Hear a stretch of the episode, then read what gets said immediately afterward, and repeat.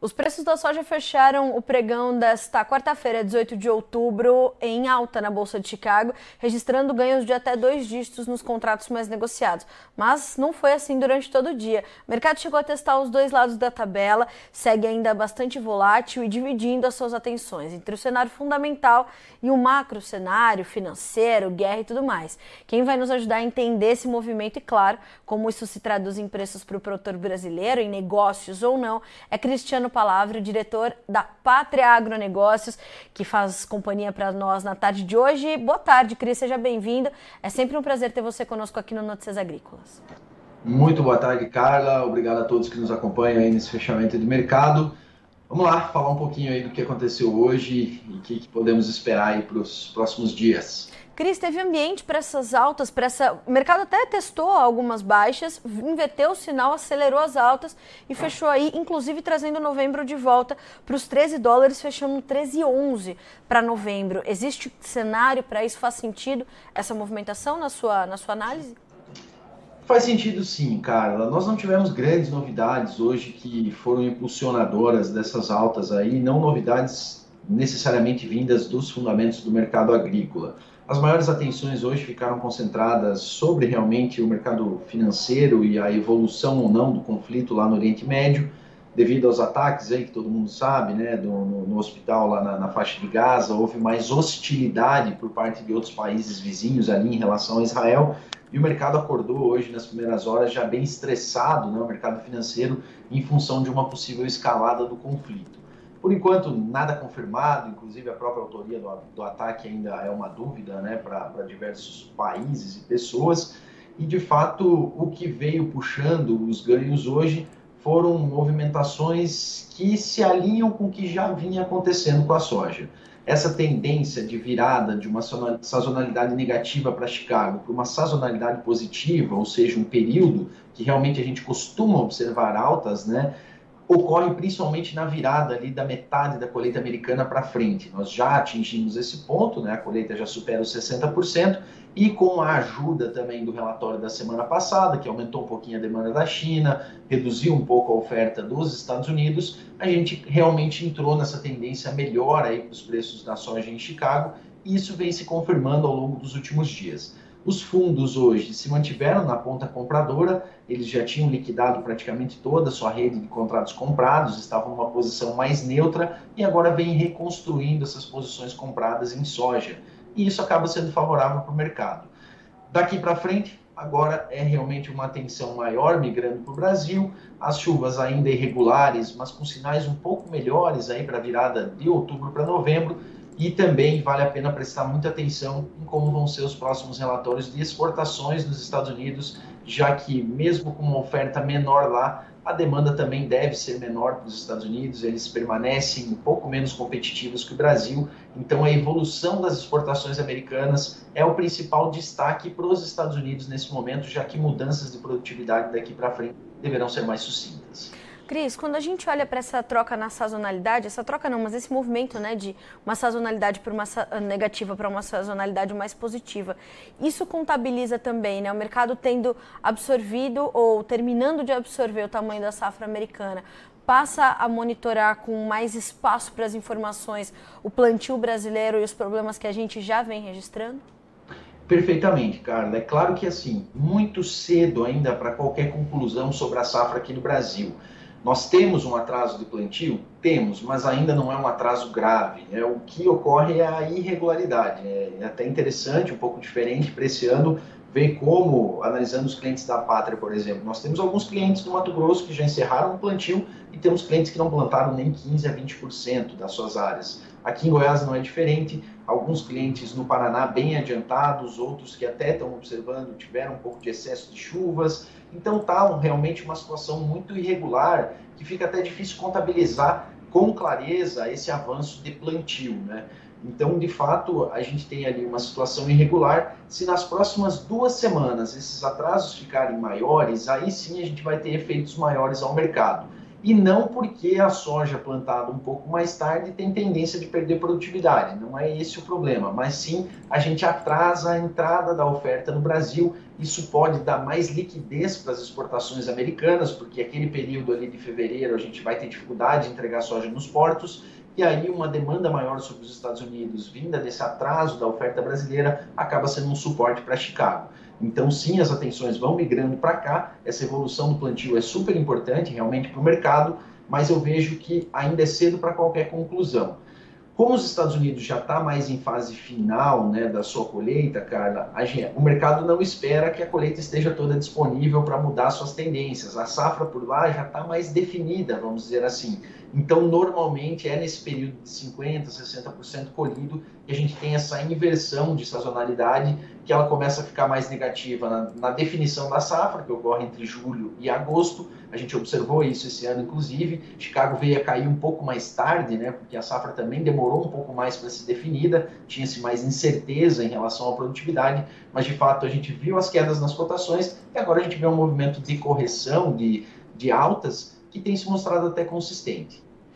Agora, Cris, como é que a gente. É, você falou sobre essa, essa condição também das exportações norte-americanas e traz essa possibilidade de, uma, de um atraso da entrada da nossa nova oferta. Ou seja, um, um desenho da, do cenário de competitividade entre os dois maiores exportadores mundiais de soja vai entrar também num novo momento e vai mexer com, com o mercado. Isso significa volatilidade ou é, sinaliza mais claramente uma, uma, uma talvez, não sei se uma tendência, mas uma força de alta para os preços? Olha, Carla, é importante dizer que o Brasil já compromissou para exportação quase 99 milhões de toneladas. É muita coisa, é um recorde, né? Nós exportamos muito esse ano, tínhamos oferta para isso, né? Tivemos uma safra positiva, apesar dos problemas no Rio Grande do Sul na safra passada. Então a gente tinha muita soja e desde março, principalmente, a nossa soja é mais barata que a americana durante todo esse período. Então isso veio realmente reduzindo muito as compras em solo americano. Até agora foram vendidas 19,5 milhões de toneladas por lá. No mesmo período do ano passado já chegava a quase 30, estava ali na casa de 28 milhões de toneladas. Então eles estão atrasados e principalmente por causa desses embarques, desse começo da janela de exportações deles, onde o Brasil ainda é mais competitivo. Estivemos mais competitivos em setembro, o preço atual FOB Porto Brasil comparado FOB Porto Golfo ainda é mais atrativo aqui, então a gente tem uma demanda ainda presente sobre o Brasil, estamos exportando mais de 5 milhões de toneladas nesses últimos meses, para esse mês aí uma expectativa de 6 é uma exportação muito agressiva para o mês de outubro, onde a nossa janela já estava caminhando para o fim. Então, de fato, os norte-americanos agora eles vão ganhar um pouco mais de competitividade, principalmente entre o final de novembro e janeiro, que aí realmente a oferta de soja no Brasil vai estar muito restrita já. É, as indústrias precisam dessa soja também para passar essa até a entrada dessa nova colheita. Então, essa melhor competitividade dos Estados Unidos pode sim trazer mais suporte para Chicago. É claro que aí a gente tem que olhar como o preço aqui vai se comportar, porque Chicago em alta, dependendo da intensidade dessas altas, pode colocar em xeque um pouco mais os nossos prêmios, né? Mas os prêmios já estão bastante negativos. Então eu vejo que sim, é, essa virada de sazonalidade, essa melhor competitividade da soja americana é um fator de suporte, principalmente para a ponta Chicago. Bom, Olhando então essa questão da competitividade, a gente entende que a gente ainda tem alguma, alguma água para passar embaixo da ponte. Quando você, você traz essa informação também da safra brasileira, Cris, e aí já já a gente vai chegar na demanda, porque eu também tenho algumas perguntas para você em relação a esse comportamento e o que a gente pode é, ter de, né, de, de importante para monitorar. É, quando a gente olha para a safra brasileira nesse momento, é, quais são os seus principais pontos de atenção? Porque por excesso ou por falta de chuvas, ela está preocupando produtores no Brasil inteiro. Sim. Por enquanto, o que me preocupa é realmente a gente ter um atraso um pouco maior nesse plantio, e aí para o mercado de soja entra toda essa questão que a gente falou, né, de um atraso da nossa oferta. Esse atraso acaba sendo mais relevante em termos de milho também, porque já perde um pouco mais a janela de plantio de milho e como as margens já estão muito apertadas, já há um desincentivo pelo lado financeiro. Se a gente tiver um desincentivo também pelo lado agronômico, pelo lado climático, a chance de área plantada, que na nossa visão já vai ser menor em 2024, pode ficar ainda maior. É, a área vai ficar ainda menor né, em relação a esse ano. Isso falando do milho segunda safra, milho safrinha. Então, assim, agora realmente essas próximas duas semanas, principalmente, vão ser as mais decisivas aí para a gente avaliar essa janela aqui que o Brasil vai ter para plantar milho lá na frente e como vai ficar a, a conclusão desse plantio aqui no Brasil. Um ponto favorável a, ao não atraso aqui no Brasil, Carla, é que a capacidade operacional do produtor brasileiro veio evoluindo muito nos últimos anos. Então, se a gente tiver um produtor um pouco mais uh, confiante de que as chuvas vão chegar, sejam elas registradas ou nas previsões, esse plantio avança muito rápido. Então, a gente não pode afirmar categoricamente que vamos ter um atraso generalizado, porque qualquer mudança no sinal de clima, o produtor consegue implementar essas lavouras muito rápido. Né? Cris, como é que é, a gente tem visto esse. Uh, o produtor é, é, dividir as suas atenções ou tentar é, gerenciar tudo isso, né? Essa, esse andamento ou esse arranque inicial, pelo menos, da safra um pouco mais conturbado, com a formação de negócios para não perder oportunidades. Essas altas que se observaram em Chicago nessa quarta-feira, por exemplo, elas abriram janelas de oportunidade, principalmente para negociar a soja 23-24. O produtor consegue capturar essas oportunidades no momento onde ele está ali bastante preocupado com o, o avanço dos trabalhos de campo e essas, e essas condições de clima? Carla, desde a semana passada, os preços da soja melhoraram aqui no Brasil, mas não são aumentos em níveis que vão incentivar um maior nível de venda. Não, não chega naquele patamar alvo né, que muitos produtores gostam de definir. Então, foram altas em Chicago que estão acontecendo, os preços estão subindo aqui no Brasil. O dólar enfraqueceu um pouco em relação ao início da semana passada, mas já volta a subir, tem se sustentado ali acima dos 5 mas ainda os patamares de preço não têm incentivado um forte movimento de vendas, tá, Carla? A gente vê que o produtor está bem concentrado agora em implementar as lavouras, fazer o seu plantio, claro, sem desligar os olhos do mercado, mas ainda temos o mercado rodando lento. É, muita gente muitas vezes pensa que devido ao problema do ano passado, em que pós-colheita as quedas foram muito robustas, o produtor adotaria, na média, uma posição mais defensiva esse ano. Por enquanto, não é isso que aconteceu, cara. As vendas estão atrasadas em relação à média dos últimos anos, principalmente porque o produtor ainda não enxergou uma oportunidade, realmente um preço-alvo ali que o incentive a fazer vendas mais agressivas. Isso acaba sendo um risco, principalmente para aqueles produtores que nada venderam ou venderam muito pouco, porque realmente assim a gente não pode falar que temos um mercado altista pela frente, porque o mercado ele vai depender muito da qualidade da safra aqui no Brasil. A boa notícia é que o mercado hoje já precifica, vamos dizer assim, uma safra cheia aqui na América do Sul. Então a expectativa é sempre de safra positiva. A chance de uma safra dar certo, eu gosto de falar isso, a chance de uma safra dar certo ela é maior do que a chance de uma safra ter uma grande perda. Então o mercado global e os próprios relatórios de oferta e demanda hoje trazem uma safra cheia aqui para a América do Sul. Isso pode não se confirmar. E aí a preocupação fica quando eu olho mais os modelos de longo prazo e que seguem mostrando ali uma tendência típica de El Ninho, uma irregularidade aqui para o centro-oeste brasileiro, que pode trazer uma boa chance aí de veranicos um pouco mais prolongados e também chuvas um pouco abaixo da normalidade no centro-norte do país, especialmente no Nordeste, que é uma região que tem tomado uma relevância muito grande em termos produtivos aqui em nível nacional. Então, como uma safra cheia o que já está precificado, a gente vai ter janelas aí de oportunidade mais à frente, mas por enquanto o produtor ainda não está seguro de que a janela já foi alcançada.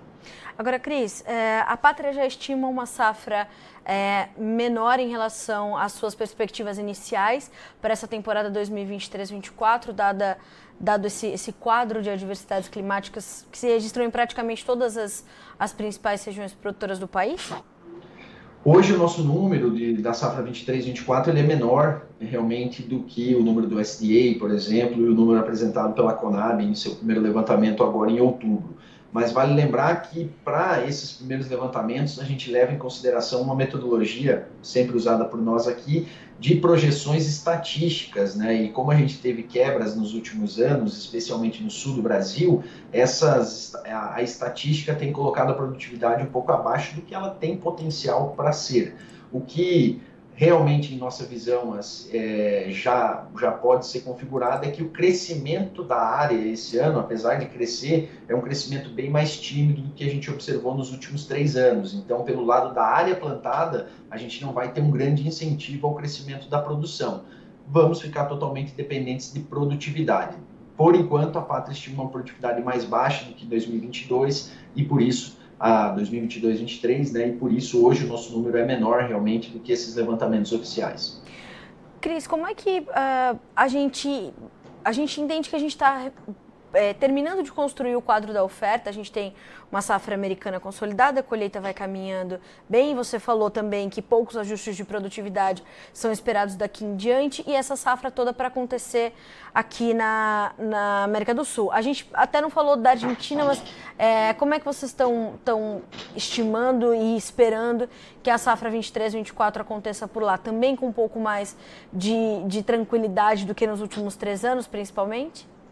Sem dúvida, sem dúvida, Carla. É, é notório né, que nós temos um aninho configurado já. O aninho tende a ser melhor para o sul do Brasil e para a Argentina. A Argentina está muito seca ainda, né, Carla? Realmente, as, os últimos 60 dias não foram interessantes para eles em termos de chuva. A realidade é muito, muito diferente do que a gente observou no sul do Brasil. Realmente, as chuvas chegaram ao sul do Brasil com muita intensidade nas últimas semanas e isso não tem acontecido na Argentina, mas como por enquanto eles estão plantando milho ainda em fase inicial, né, então não tem gerado efeitos nas culturas de verão. O trigo, sim, já teve alguns cortes de produtividade, até apontados aí pelos levantamentos oficiais, mas a soja ainda vai ser plantada só com início aí bem inicial ao final de outubro e com mais intensidade de novembro em diante. Certo. Na nossa visão, a Argentina tem total capacidade esse ano para chegar próximo de novo dos 50 milhões de toneladas, algo em torno de 48, 47, uma recuperação muito significativa em relação ao ano passado.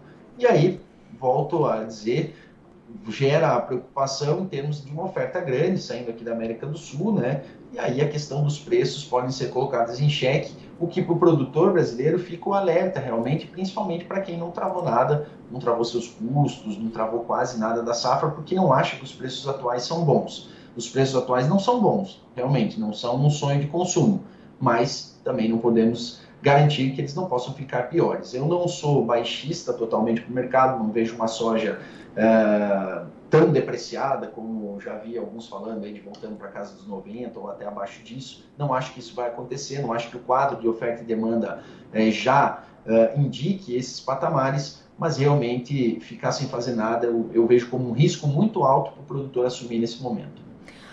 É, por que, que, eu te perguntei sobre, sobre essa condição da oferta? Porque a gente está desenhando, então, esse novo momento, a safra 23-24 na, na América do Sul, é, começando somente. Uh, e de outro lado a gente tem a demanda. É, e nessa, nessa quarta-feira vieram as informações do aumento da produção de carne suína na China, por exemplo. Acabei de trazer uma, uma perspectiva, inclusive, sobre esses, esses dois quadros, né? a suinocultura chinesa e a, e o consumo de soja, e houve um aumento na produção de carne suína substancial, mas do mesmo modo os especialistas por lá falam o consumo não vai lá, essas coisas. Como é que a gente está entendendo a demanda da China para essa, essa finaleira de 23, começo de 24, é, num cenário econômico que também começa a dar sinais de melhora? Cris, como é que a gente tem que analisar e o que esperar da demanda a partir de agora? Ótima pergunta, cara. Realmente, os números da China nesse ano de 2023 trouxeram várias controvérsias para o mercado. Se falava muito de uma desaceleração muito rápida da economia chinesa, se falava muito de uma queda no consumo chinês de grãos, especialmente soja, né, farelo e tudo mais, mas de fato isso nunca foi observado até o próprio resultado do PIB do terceiro trimestre, agora que foi divulgado hoje, foi um resultado positivo, acima das expectativas do mercado, um crescimento é, comparado ao trimestre do ano passado muito agressivo, né, na casa ali de quase 5%, 4,9%, e desde o começo do ano a gente vê que o rebanho suíno chinês é um rebanho próximo dos níveis recordes e esse rebanho precisa ser alimentado. A suinocultura chinesa consome mais de 50% do farelo que é, que é consumido lá dentro. Então a gente já via que não tinha sinais ainda no mercado de soja em específico de desaceleração de demanda. E de fato a China vai fechar o ano com sua maior compra anual uh, dos últimos anos. Então, assim, a gente vê, não é à toa que o Brasil está chegando a 100 milhões de toneladas vendidas para exportação. O nosso maior cliente estava com bastante apetite ao longo do ano. Apetite esse também alimentado por uma queda nos estoques estratégicos deles ao longo dos anos de 2021 2022, quando a gente teve preços bastante elevados no mercado de soja. Eles aproveitaram também esse momento de preços mais depreciados, preços menores, principalmente aqui no Brasil, tanto para trazer todo o produto necessário para o seu consumo, quanto, quanto também para recuperar parte dessas, é, dessas reservas estratégicas. Então eu vejo a China hoje como um fator que foi muito positivo para o mercado, a demanda chinesa, e ela vai continuar boa.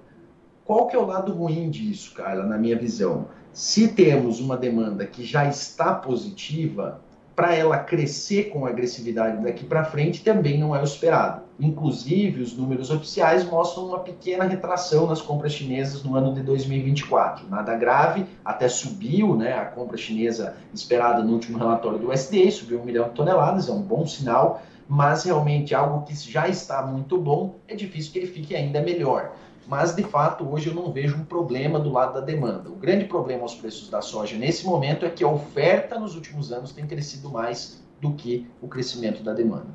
Eu te pergunto isso porque a gente está é, justamente nesse momento de uma de, dessa contabilização é, positiva, mas com esses sinais né, de, de é, uma certa estabilidade, né? Não, não é a mesma pujança que a gente via nos últimos anos, né? E mesmo uhum. com preços que é, ela subia num nível mais alto, né, Cris? Mesmo com preços mais altos em relação aos que a gente tem hoje. Mas hoje as margens também são diferentes, eu imagino, para os suinocultores, para os processadores de soja por lá. Quer dizer, é, também é um outro cenário para o comprador chinês, portanto.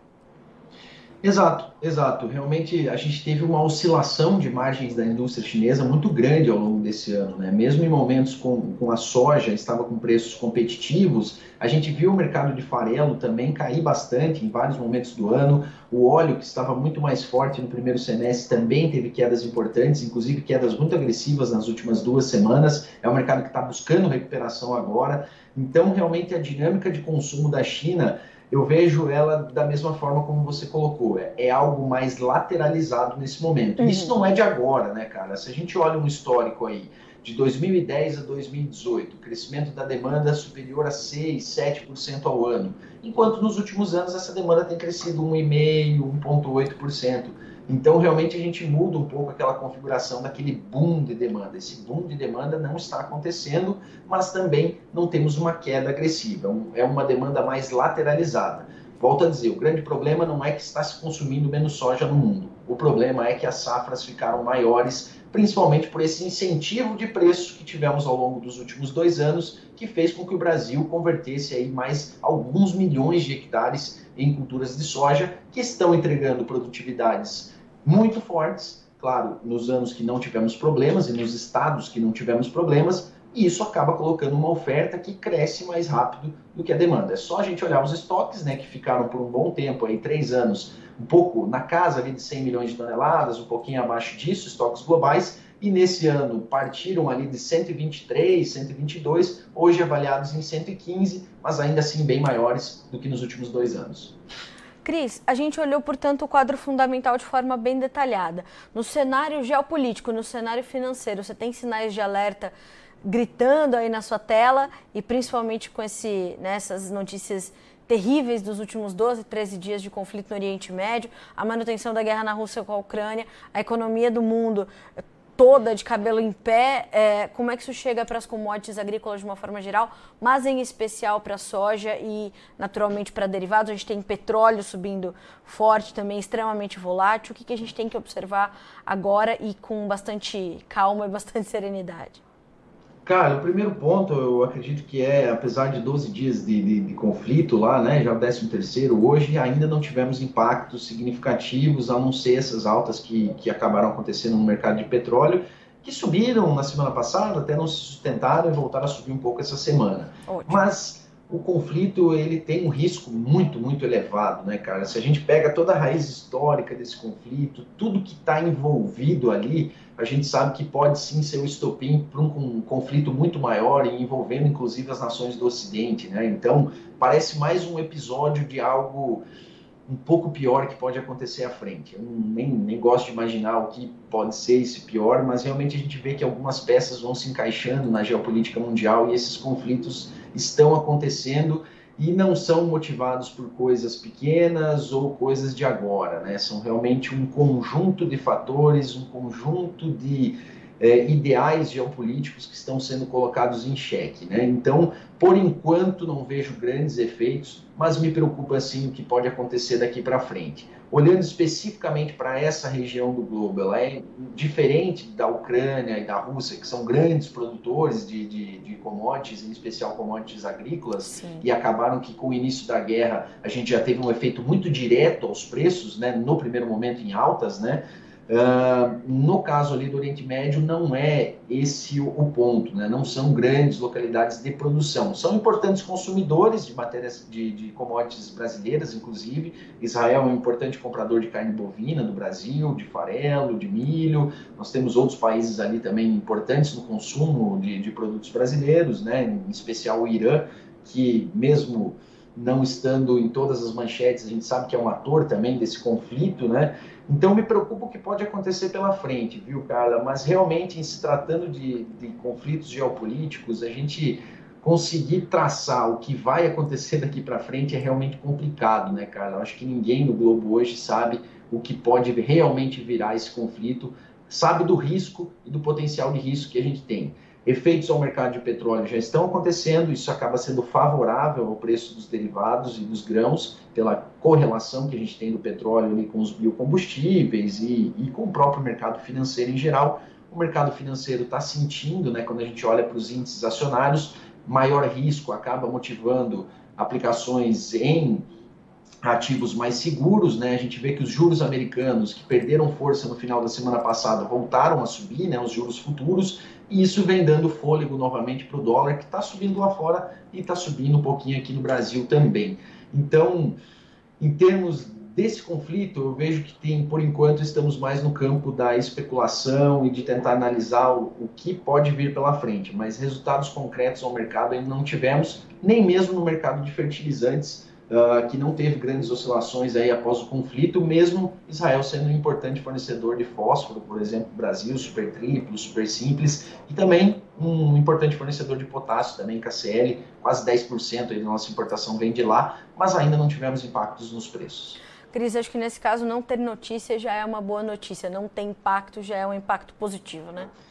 Exatamente, exatamente. É, é um conflito realmente muito triste, né? uma situação muito complicada a região é um barril de pólvora, né, Carla? Sim, Realmente sim. toda a história dali ela é complicada. Esses conflitos não vêm de hoje, são de milênios atrás. Então há um grande risco. Ali realmente é um berço da humanidade. É ali que pode ser travada uma batalha de pontos de vista de sociedade também, né? As grandes diferenças ali entre a sociedade ocidental e a sociedade principalmente representada ali pelos islâmicos, né, principalmente os, os, mais radicais, né, realmente é um conflito que mexe até com as bases ali da sociedade mundial. Né? É, eu estava até fazendo uma outra entrevista antes de, chegar aqui na nossa. É, a gente é, que está um tempo já cobrindo as, as coisas, mas que a gente tem talvez um pouco menos de idade do que os nossos mentores, a gente talvez não imaginou que a gente fosse ver uma barbárie como essa, né, Cris? Porque é 2023. A gente devia estar resolvendo os problemas do mundo de outra forma no século XXI, né? É, eu acho que depois do conflito ali da Rússia a gente ficou um pouco é, surpreso, ali, né? É. Eu também não imaginava que nessa altura do campeonato a gente fosse partir realmente para confrontos armados, assim, né? A Rússia deixou bem claro que isso pode acontecer. Uh, e agora mais um confronto ali que é como eu falei, é uma região, a região é um barril de pólvora, ali é onde pode startar todo um processo muito maior, né? A gente Infelizmente, a gente não sabe nem um ínfimo do que realmente acontece por trás da, da, da cortina de fumaça desses conflitos. Né? É verdade. Cris, para a gente finalizar, a gente é, tem visto, então, como você falou, o produtor reticente diante de tudo isso que está acontecendo e principalmente do seu plantio um pouco comprometido aqui no Brasil. Essa posição de ficar mais reticente, ficar mais cauteloso e talvez evitar novos negócios para esse momento é uma posição acertada na sua visão, na sua análise? Cara, depende muito do que, que ele já fez. Se ele não fez nada, eu não acho acertada, sendo bem sincero. Realmente, eu acho que ficar totalmente descoberto de vendas é apostar num cenário que não é o mais provável. Então, realmente, hoje e nessa semana, o mercado está apresentando um suporte, está dando oportunidades aí de altas aqui também para o Brasil. O dólar acima de 5 ajuda bastante nisso. Então, eu, eu acho que é sempre válido para o produtor, nesses momentos onde o risco é grande e o mercado está nessa indefinição, ele atuar com um pouco mais de conservadorismo. E o conservadorismo mostra realmente que não é um momento para estar tá totalmente descoberto. Eu acho que essa é a grande mensagem para o momento. Maravilha. Cristiano Palavro, sempre bom ter você com a gente por aqui. Obrigada mais uma vez pela disponibilidade, pelo tempo e pelas informações compartilhadas com a nossa audiência. Portas sempre abertas para você e para todo o time da Pátria. Maravilha, cara. O prazer é meu falar com vocês. Obrigado a todos que estão nos acompanhando aí. Sempre que precisarem, a Pátria está à disposição. Muito obrigada, Cris. Até a próxima. Um abraço para você e para todo o seu time por aí. Até a próxima. Tchau, Até tchau. Até mais. Tchau, tchau. Pois é, senhoras e senhores, aos poucos a safra brasileira vai ganhando espaço no radar do mercado internacional e parte disso já se reflete nas altas de hoje. Fora toda essa incerteza que deixa o mercado mais para lá do que para cá. E aí, na dúvida, o mercado corrigiu as pequenas altas que, registrou mais cedo e fechou em campo positivo. O Cristiano Palavra traz um ponto bem importante, que é a partir do momento que a gente vê esse atraso no plantio, a possibilidade de um atraso na chegada da oferta brasileira, que daria mais espaço às exportações americanas, dando suporte aos preços na Bolsa de Chicago. E aí é a gente realmente monitorar, porque isso pode tirar um pouquinho da nossa competitividade. De até anotei aqui para relembrar com vocês. No período de novembro a janeiro, competitividade e liderança dos americanos, eles vão ser mais baratos. Agora, se a gente olhar de janeiro para frente, a gente já vê que o Brasil volta a retomar essa competitividade, como costuma acontecer nessa sazonalidade tradicional do mercado, e a gente volta a ver essa dinâmica é, já conhecida sendo é, restabelecida. Então, a gente tem esses, esses cenários. No, no, no, campo da demanda, o Cris também faz uma pontuação importante que é o seguinte: a demanda já é boa o bastante para melhorar a níveis que pudessem mexer muito com o andamento dos preços. Então a gente vê uma demanda certa, com certa lateralidade e trazendo, portanto, impactos que também são limitados para o mercado nesse momento, para a formação das cotações nesse momento. A gente está monitorando tudo isso de perto. As vendas, os negócios aqui no Brasil têm tido uma semana um pouco mais lenta, o produtor mais cauteloso, focado lá no campo, tentando entender como é que ficam as condições. As previsões continuam mostrando a irregularidade das chuvas para o centro-norte do Brasil nas próximas semanas e esse ainda é um ponto de bastante atenção. Safra americana absorvida pelo mercado, poucos ajustes deverão ser feitos a partir de agora, então é olho vivo na safra 23-24 do Brasil e na sequência da Argentina, que deve vir com uma safra pelo menos regular em relação aos últimos três anos que foram muito difíceis e de quebras muito agressivas, históricas. A Argentina deve recompor, portanto, a sua oferta e trazer mais soja para o mundo, mais farelo e mais óleo, o que pode limitar a trajetória de alta dos preços. Então, todo esse quebra-cabeça está se, tá se desenhando ali do lado da safra americana. Está quase completo e a gente começa então a olhar para a safra sul-americana e, claro, sem desviar o, os olhos do comportamento da demanda e dos cenários financeiro e geopolítico. Vamos ver, diante disso tudo, como ficarão os preços no fechamento desta quarta-feira em Chicago. Números na tela para você, o novembro, 13 dólares e 11 centavos por bushel, 14 pontos mais 25 de ganho. Janeiro, 13 dólares e 29 subindo 13 pontos. Março, 13,40, 10 pontos mais 75 de alta. Maio, 13 dólares e meio com 9 pontos mais 75 de ganho. Veja que nós temos então os contratos referência para a safra brasileira com uma diferença considerável em relação aos vencimentos mais próximos, já com essa sinalização de que pudemos, né, é, ou que poderemos ter esse atraso, então, da chegada da oferta brasileira e mais oferta americana disponível. Vamos checar também os preços do milho no fechamento de hoje, Bolsa de Chicago, os preços também subiram de forma um pouco mais tímida. Dezembro, 4 dólares e 92, o março, 5 dólares e 6, maio, 5 dólares e 14, julho, 5 dólares e 19, altas de 2 pontos a 70, eita, 2,75 a 3 pontos mais 25. Para fechar, preços do trigo. O trigo também encerra o dia no positivo. Dezembro, 5 dólares e 80 centavos por bushel, 9 pontos mais 75 de ganho. O março, 6 dólares e 8, 9 pontos mais 25 de alta. O maio, 9 dólares e 24, 8 pontos mais 25 de avanço. O julho fecha com 7 pontos e 25 de alta, 6 dólares e 38 centavos por bushel, senhoras e senhores. O dólar vai caminhando para encerrar o dia, terminou agora o mercado, vai terminando com R$ 5,06 e uma alta de 0,4%, algo que numa combinação também traz preços melhores, mas produtores para a soja brasileira, mas produtores ainda reticentes. E como pontuou o Cristiano Palavra, hein, esse conservadorismo todo, para quem não avançou nada nada com as vendas da safra em andamento, né, safra 23 24, é bom ter olho vivo porque oportunidades estão aparecendo. Senhoras e senhores, a gente fica por aqui com este boletim aqui no Notícias Agrícolas, com esse boletim de fechamento de mercado, mas as informações continuam chegando para que você seja sempre o produtor rural mais bem informado do Brasil. Notícias Agrícolas, informação agro relevante e conectada.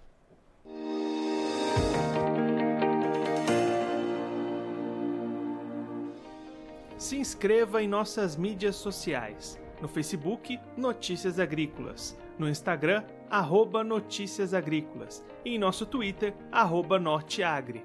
E para não perder nenhum vídeo, não se esqueça de nos acompanhar no YouTube e na Twitch Notícias Agrícolas Oficial.